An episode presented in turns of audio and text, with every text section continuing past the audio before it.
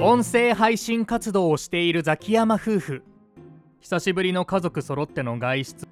俺の頭は別のことでいっぱいだった。再生数落ちて。ちょっと話しかけてるんだけど。うわごめん。心ここにあらずのザキヤの目の前にあったのはあまり有名ではない花。おみなえしっていうらしいんだけど秋の七草の一つなんだってって。そうだな。秋の七草でもラジオドラマ作ってみるか。面白くなりそう。秋の七草ってピンとくる人いるのかな？そうか。そんな囚われているザキヤの目の前に現れたのは？私は秋の七草のせいです。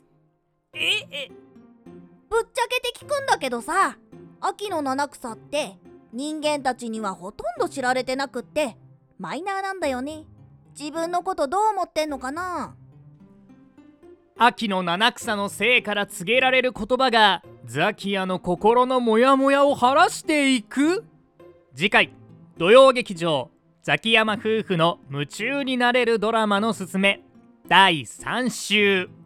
ただそこにて咲き誇る。